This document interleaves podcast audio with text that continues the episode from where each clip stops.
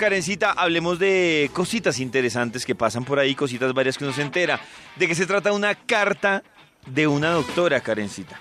Es una carta médica que está en vibra.fm y que ha revuelto las redes sociales, tiene que ver con los partos. Bueno, ustedes saben que mucho se ha hablado del parto natural, es decir, de respetar los procesos y hay muchos países que están avanzados en el tema de respetar los tiempos de la mujer y todo.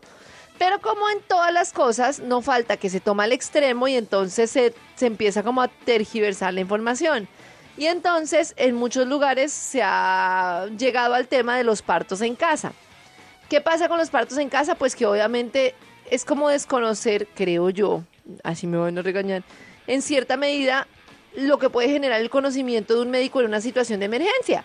Por ejemplo, hay muchos hospitales, no sé, que en otros países en donde se ha avanzado el parto natural, están autorizadas a atender los partos matronas, pero siempre hay ginecólogos de turno que en caso de complicación pueden Están atender. ahí. Están los servicios médicos, pero hay gente que no considera lo que puede pasar en un caso de traslado. Y esta es una carta de una doctora que recibe una mujer que intenta tener el parto en la casa, le prometen que eso es una maravilla, cuando ya llegan a la clínica el bebé estaba podálico, o sea, de pies, y le habían advertido pues que eso es imposible, Ay, es una complejidad muy grande. Ya vi un capítulo de Grey's Anatomy así. Exacto, ¿Cómo de y cuando llega ya, y cuando llega ya la, la, la mujer al hospital, pues ya no hay nada que hacer. Entonces ella explica, es- ex- escribe una carta diciendo pues que el tema de la irresponsabilidad del tema del derecho a la vida, no solo del bebé, sino de la mujer. Eh, a mí mi ginecólogo también me contaba que han tenido casos de bebés que están llegando a las clínicas por partos atendidos en casa, pues eh, ¿Que se en puntos en los que ya no se puede hacer nada y es tremendo el riesgo.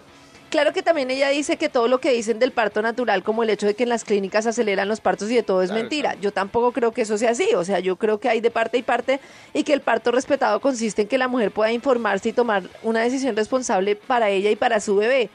Pero lo cierto es que es una irresponsabilidad uno decir, no, yo desconozco todas las advertencias o todo el conocimiento que tenga un médico, lo que sea, y pensar en tener un parto en casa. O que lo tenga No, pero pues, yo. Lo que pasa es que no creo que sea tan fácil tomar la decisión y conseguir el asesoramiento médico para la casa específicamente, ¿no? No, no, no, porque además, Pollito, no están los equipos que se necesitan en caso de emergencia en una casa. Y el tiempo de traslado, por bien que te vaya, pues no sé, 20 minutos, 30 Imagínese en minutos, esos en- Bogotá. No tengo pico Entonces y placa. imagínate, mientras tú avisaste, mientras trasladaron a la persona, mientras todo, pues ya perdiste pudiendo estar previamente en un hospital. Claro, a mí lo que me una parece cosa no es que- con la otra. A mí lo que me parece es que es más el riesgo que lo que se obtiene. Es decir, eh, Claro. los beneficios por eh, tener el parto en casa, más bien un parto natural en la clínica.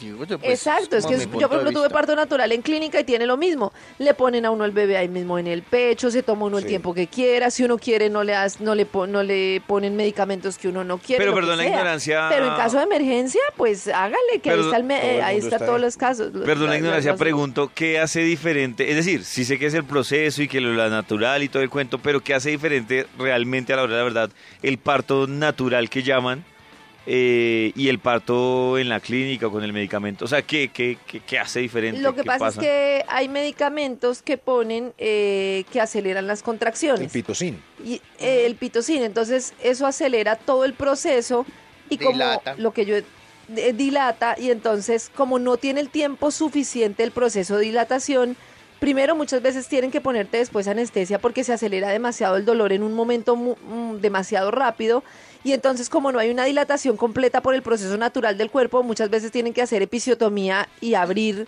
con cuchillito para que salga el bebé Ay, ay, ay. rajar.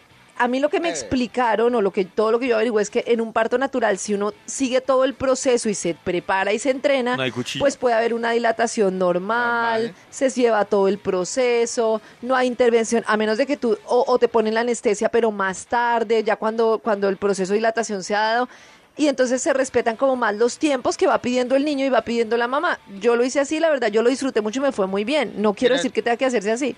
Lo que digo es que uno debe, por ejemplo, hay, hay, hay algunas cosas que hacen en las clínicas como presionar la barriga para que salga el bebé. Eso no se debe hacer.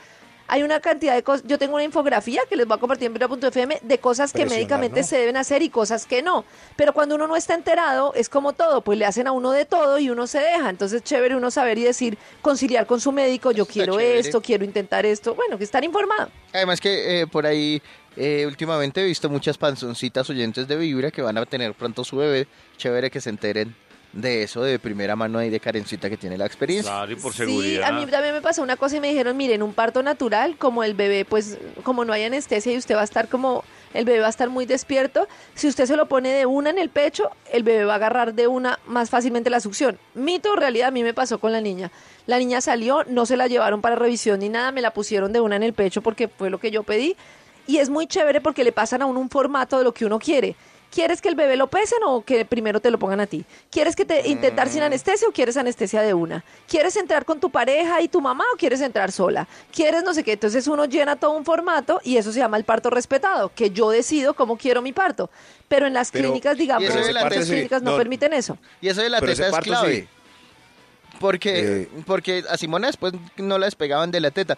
Pero por ejemplo, a Lorenzo, a Lorenzo primero se lo llevaron para, para limpiarlo porque fue por cesárea. Y entonces, eh, digamos que no tuvo ese contacto tan inmediato.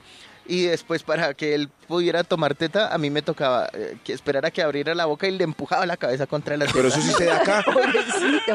Eh, en el, Pero en eso sí se da acá, o sea, en el si uno video quiere- del año de Simona se ve como yo, apenas ella sale, me la pasan y yo la pongo en la Sí. teta de una. Voy a mostrarles el video, pero es que después Pero más eso se sí se ve pura acá. O teta. sea, eso se oye lindo, se oye lindo, eh, pero, pero acá normalmente alguien que tiene el post normal no puede decidir si el Ah, marido no. entra o no. Y en Eso privadas menos. Por ejemplo, No, Maxito, no. en España esos avances están dados mucho más en el hospital público ¿Ah, que en el privado, porque en el público lo ¿Al regulan y los obligan a tener esos avances. En Inglaterra también. En las clínicas privadas es más difícil allá. pedir ese tipo de cosas. Es- es- El marido es- acá pero- no puede entrar. O sea, Yo entré. Si es, si es un parto, sí, pero si es un parto normal por el post o por el seguro que uno paga ahí con el mínimo, cero. No dejan cero, entrar. No Yo tengo entrar. boleta. VIP. No Y entrar. es una lástima porque, por- porque eh, el ginecólogo de Toño es el mismo mío. Porque hay médicos. Ay, ay, no. Toñito. Ay, El ginecólogo de. Toño es el mismo de además es, es una maravilla y lo amo. Eh, eh, eh, que ¿Toño es- ama? ¿A mí? ¿Sí? ¿Es de manos pequeñas? Ay, qué lindo. Oiga, respeten al doc. Y entonces eh, eh, le permiten a uno eso. Pero estoy de acuerdo con Max, a mi cuñada y yo tengo una cantidad de gente que no la dejan entrar con el esposo. no se y puede. hoy en día se sabe que es un proceso clave cuando el esposo quiere, obviamente, entrar los dos. Es un momento para los dos que tiene una implicación. Pero Max no ha hecho la recomendación que lo mejor es uno no entrar. Ah, bueno, no, no, no, no, no, no. Yo entré. No estar de eso, frente, yo no entré. estar de frente, dice Max. Pero eso, pero a mí me pusieron un, un- un trapito, ¿cierto? Una telita, yo Porque quedé en la cabeza de la amada. Pero no allí, porque es para recordar la teoría, de uno no debe ver esa parte que tanto quiere, adora, desea en dilatación 10. No, no, no. pues no, Pacho sacó no, no, a no. Simona, acordó el cordón umbilical, umbilical y lo que sea, y que yo ¿Sí? sepa, seguimos normales. Y volvió, y volvió sin ningún trauma. Pacho Pues volvió a la parte ¿Y sin ningún que no- trauma. que cada vez que tengamos sexo me digas, no, yo no puedo porque esa es una Uy, puerta de no. salida, no de Puja, entrada. puja. No, yo no. Eso, yo no podría arreglar. En tus audífonos vibra.